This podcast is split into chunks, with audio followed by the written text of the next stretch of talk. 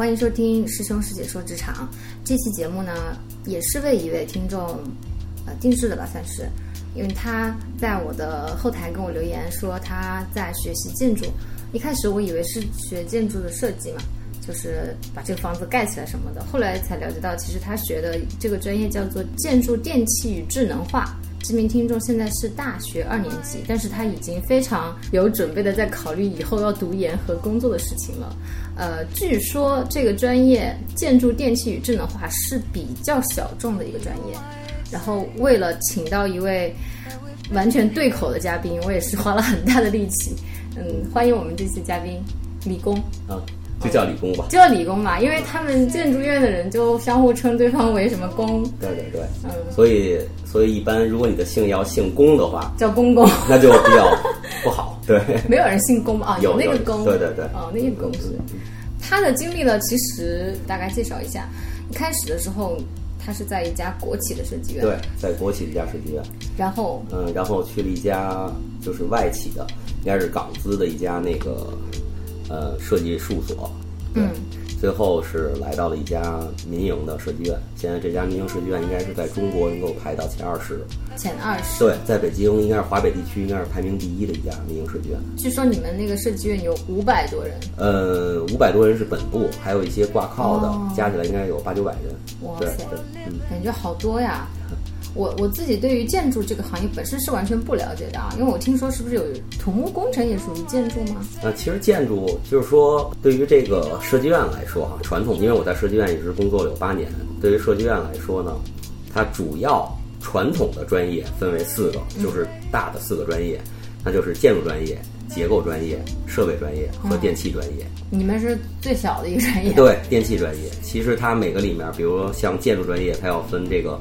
做这个建筑方案和建筑施工图，结构呢里面可能分的更多，比如说做道桥，做这个纯的这种公明件，啊，比如还有一些其他的一些结构的东西。然后设备专业里面可能有这个通风专业、水暖专业，还有这个市政啊这种东西。电气专业可能就是分的比较，比如说有这个强电、弱电。对，这位听众其实他现在主要遇到的一个困境啊，是建筑电气与智能化是一个相对小众的一个。门类，然后好像就业的情况不是很好，嗯，当然我理解就是说可能市场上需求不是那么多，然后另外呢，她又是个女生，所以她其实有点担心找找工作会比较困难的，而且她现在所在的学校啊，就是她本科呢，可能也因为高考没有发挥特别好，所以学校的牌子也不是特别好，所以她未来的话，最理想的一个规划是这样的。想要先考研，先去设计院工作几年，有了经验之后，可能啊可以去当老师，或者说一边当老师一边接些项目来做。我们可以先针对这位同学的一些刚刚提出来的一些问题，我们可以来解答一下。首先，这个这个专业真的很难找工作吗？嗯，首先一点，其实咱们先不说您提的这个刚才这个专业哈，其实它整个应该是归属一个大的，一个是建筑电气专业。嗯。建筑电气专业呢，其实它不算小专业，因为你现在任何的咱们能接触到的建筑里面都会有电气专业，嗯，所以它是一个怎么说呢，需求量比较大的一个专业。但是说相对来说，在我刚才提到四个专业里面，它是可能是排到最后的一个专业。相对来说，在这个设计院里算是一个小专业了，四个大专业里它是最小的一个专业，所以它嗯用的这个人员的配备，在做每个项目上，人员也应该是最少的。啊，我们常规的来说就是四三二一，从你配人上四三二一，从你最后你分钱，咱们直白的说分钱一千块钱，你最后四三二一，你可能你你就按这个比例，你可能也就是拿百分之十，一百块钱左右，就就这么 打比方来说。OK。但是就是刚才这个同学所说的这个，嗯，电器这个智能化或者家居智能化，这个据我了解，就是当时我们毕业的时候。呃，这个专业，据我所知，我我还没有听说过，因为我们那会儿传统的可能就是大家比较熟悉的，比如说是，嗯，自动化或者电气机器自动化，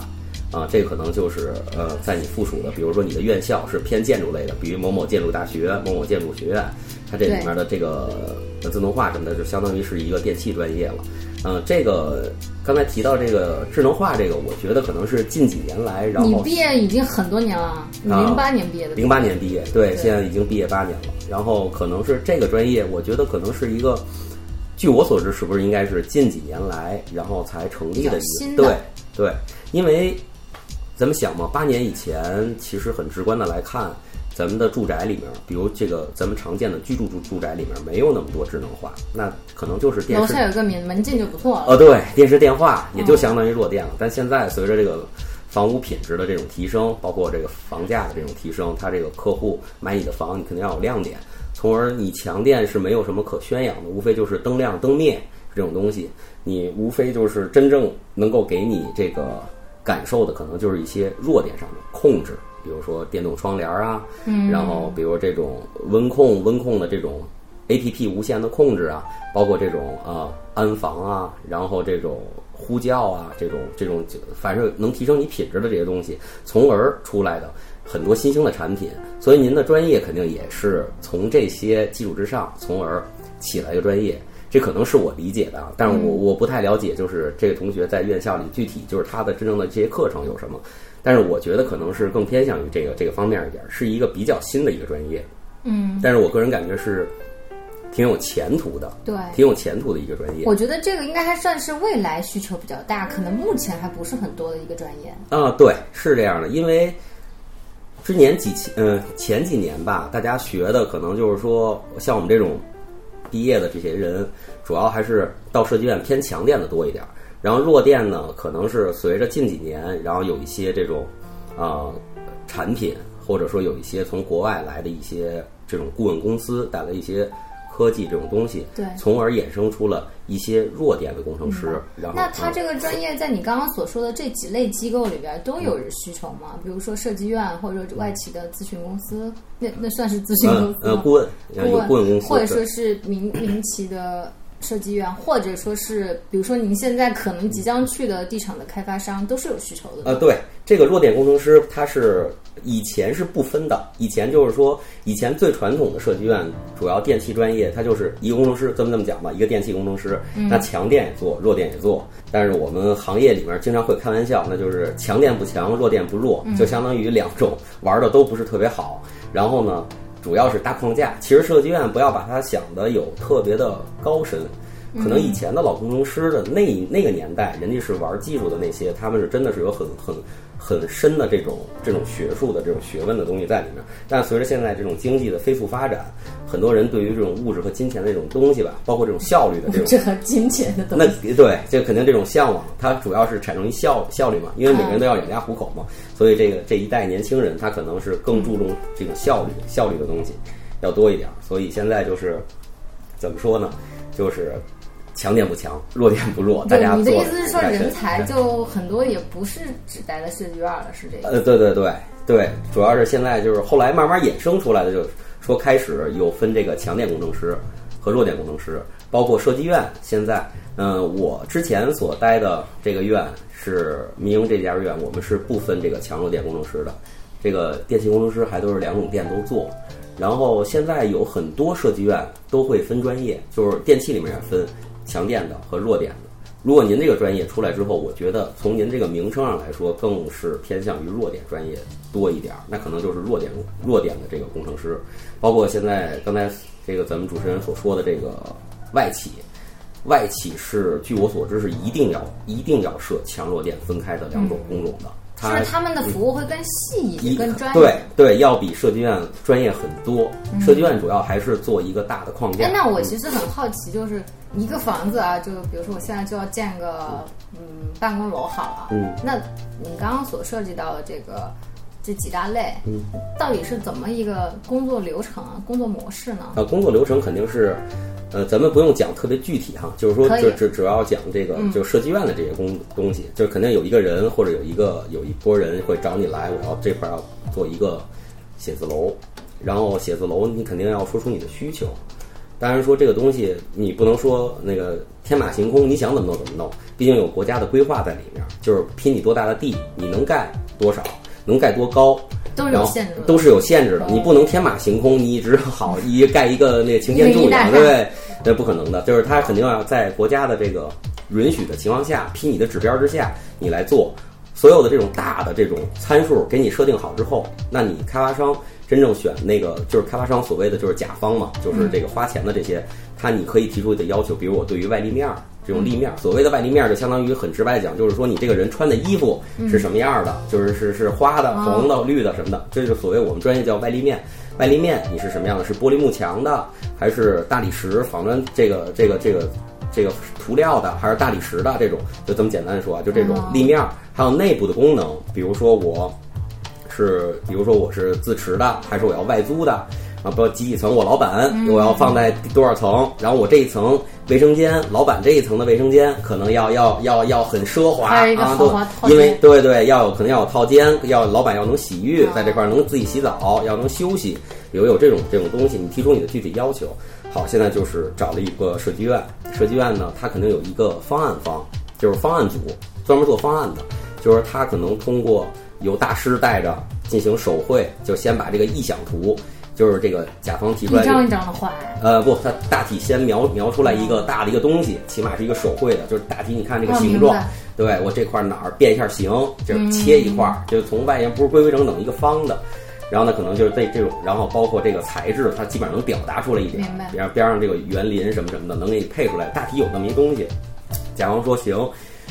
没问题，你就照这个这个这个东西往下走，然后您给我出效果图。这时候呢，就会有方案的人把大师的这个想法弄到效果图，从而做成就是说跟照片一样，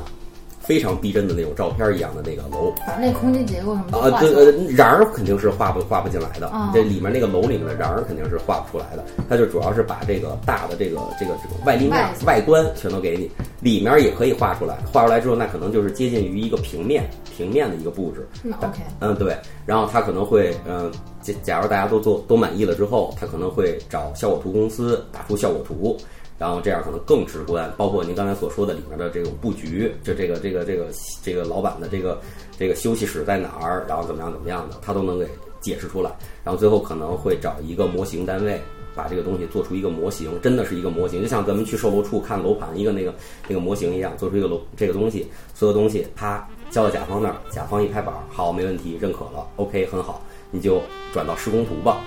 所以这个这时候，在前期的时候，所有的专业也会介入，但它不会介入到那么深那么深，他只是把一些大的一些条件要要好，就我盖这个楼。有很多，因为所以说就是呃插一句的话，就是说特别搞笑的一个东西，就是建筑专业最讨厌的就是我们这些下行专业。所谓的下行专业就是结构设备和电器？因为就是人家大师画完的一个东西是很很很帅的、很好的，就很完整的一个东西啊。你这些下行专业一介入之后，我要这儿，我要那儿，我要一个电井，本来挺好的一个大堂，方方正正的一个大堂，特别漂亮的一个大堂，你非要跟这儿标一大堆井出来。嗯，井所意味着就会开很多的门，就会很难看，就会变得就是不太好看的样子。所以就是他们就是 我们老自己自己调侃，就是说建筑专业其实很比较比较讨厌下井专业，就这种一进来，他们一进来之后会把一个看似很很好的东西，然后就给毁坏了。直观的讲，就是你进一个买楼去去看一个那他们做的时候，应该也知道你们要在这搞那个搞这个。嗯，但是但是就是说，他们肯定一开始的时候还是要以一个最终要完成的一个目标方向去进发，他不可能先为你想很多。嗯，当然说大师肯定是肯定能想到的。那么这个就是说，一般的建筑这种年轻一点的人，他可能是想象不到的，因为毕竟他是一个专业，很难想到其他专业这么多东西。对对对，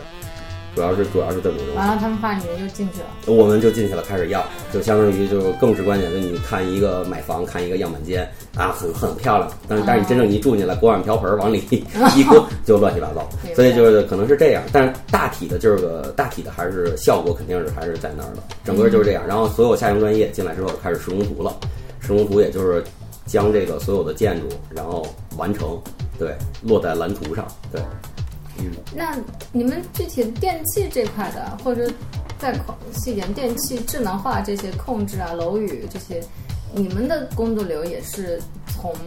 一级一级的这样走的吗？还是说一段儿一段儿？比如说有不同的公司在不同的部分来负责吗？比如说我们我们专业，比如说你做个广告，可能你就看到一个片儿，那其实可能经过了好多人的手，嗯一开始可能有一个创意的公司的提案，完了之后下面会有一个团队，他们可能在搭建整这个广告的一些各种物料啊什么的，然后还有人可能搭建找人、找演员，或者是最后找场地，然后最后做剪辑，反正有很多的工序嘛，就是你做道菜有很多很多工序，有很多的相关的公司会卷进来。但你们是不是也是这样子的？嗯，整个建筑来说，看盖一座大楼，它会牵扯到很多很多的人。哪怕是电器专业，这这一个专业，它也会牵扯到很多很多的人进来。那大概会牵扯哪些相关的？比如说大的，比如说就像设计，肯定是一个大大块儿。一般都在院里边做。对对，肯定在院里做。然后还有很多的，嗯，这种厂家，嗯，比如电器相关的厂家。你比如弱电、强电，咱们就不说了，就说弱电。比如说你的这种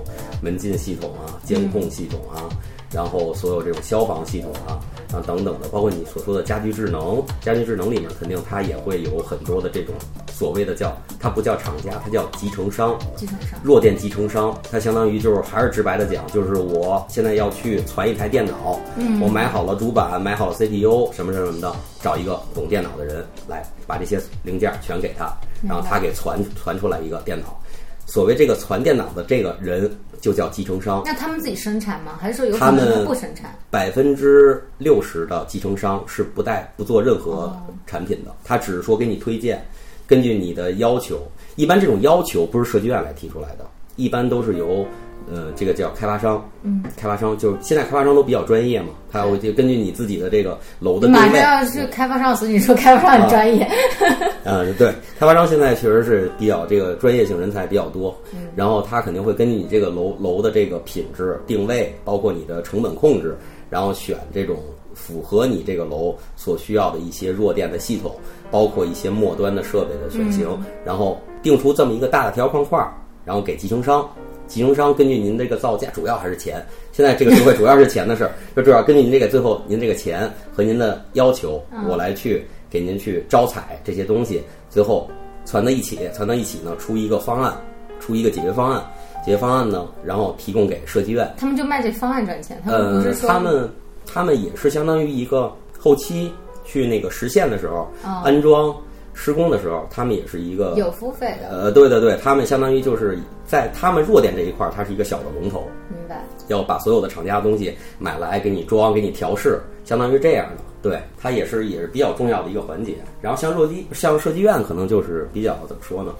就是说，既然你呃智能化，比如说我我哪块我要做什么智能做智能的，那你肯定要有管线。就是你肯定要布线，布线的话，你像这种管线这种预留预埋，你肯定我设计院如果没提出这些要求，是你集成商或者甲方提出来的这种要求，那么我去帮你实现。比如你在哪儿需要有点位，嗯，以前的以前，比如说你现在就要在这个床的对面，距哪道墙多少米多高的地方，我要留一个东西，留一个弱电的，你比如说电视的插口啊，或者什么，或者电动窗帘上面留开关，留这个电源，比如这种东西你提供给我，然后我设计院。反映到我的蓝图里，这样呢，施工单位也就是所谓的施工方，就是说盖楼的这些建筑工人，他根据这个这个图纸，然后他就会就是在这个楼，对，他就是预留预埋，对他主要是预留预埋，然后埋好的这些盒啊、套管啊，全都埋好了，最后呢，全这种这种这种基本的东西全都埋完了之后，到时候集成商进来之后进来安装设备、穿线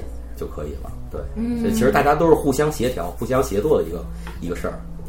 那你觉得，就如果电器这个专业来讲，特别是电气智能化这个专业来讲，是哪样的机构里面会比较有发展潜力，或者说需求会更大一点呢？是设计院吗？还是说你所说的这些集成的？我我我，还是说，嗯，我个人甲方的地产开发商？嗯，就是我现在就是怎么说呢？我不好。判断就是说，现在就是这个哪个有需求。当然说，所有的这些我所说的上述这些都有需求，但是根据工作内容不太一样。对，但是根据我个人的这个，根据我个人的这个成长的这种这种走向社会的这种经历吧，我个人比较那个主观的建议还是说，希望他能够如果有如果有条件，能先进到设计院是最好的，因为设计院它是很宏观的一个东西，就是说这个东西都是从无到有。你建筑是从无到有，对我电器也是从无到有。起码你要了解这个东西是怎么从从无到有的。就是不建议，就是说我个人还不建议，就是说一上来就搞特别细节的东西。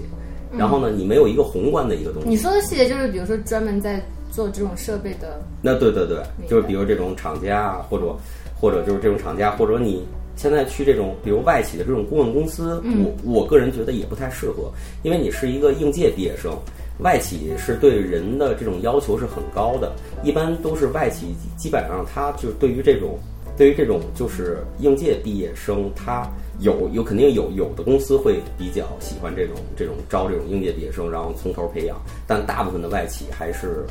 需要成才以后的这种人才，嗯，因为它讲究效率嘛。那我我不会说有很多精力去培培养什么人去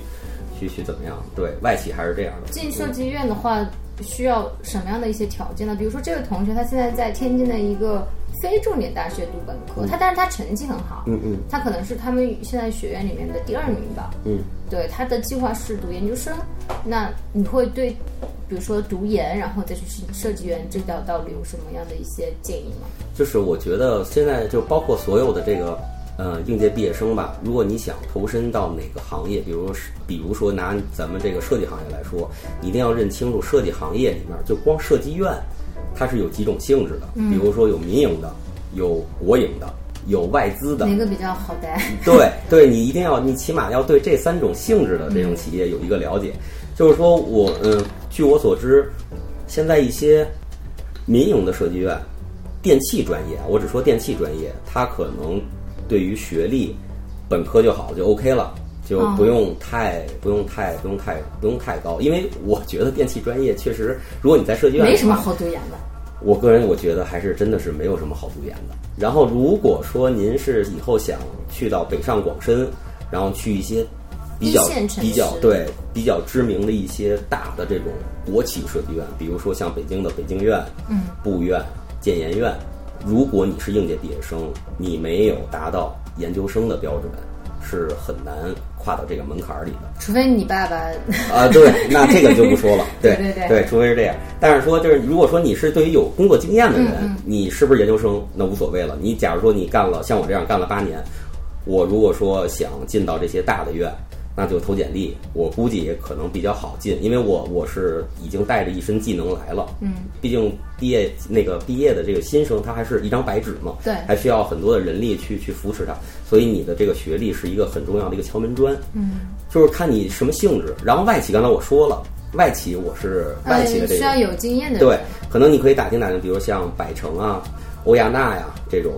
比较知名的这种，它不叫设计院，它叫咨询顾问公司。明白。他是带着很多的西方的理念、西方的这种、西方的这种很多的这种已经实现了的成果的经验，包括一套这种完整的设计流程，人家是带着这个东西来中国开发的。因为中国毕竟以前很缺少这种高级酒店、高级写字楼，嗯，这种东西的这个实实际的这个实战经验，所以西方这种东西很多。随着中国这个发展，然后西方带来了很多这种技术，从而成立了很多这样知名的这种大的外外资的这种咨询顾问公司。但是我个人还是不建议，就是您吧，就作为电气专业先进到外企，因为外企确实是压力比较大，而且就是你在那儿战斗的话，你就是不能说孤军奋战嘛，因为大家都讲究团队嘛，但是你一定要起到你的作用。对于一个对于一个应届毕业生来说，在短时间内你你会你要想进入到那种节奏，我觉得除非你很强大，啊如果不够强大的话，那就是可能会比较辛苦。对。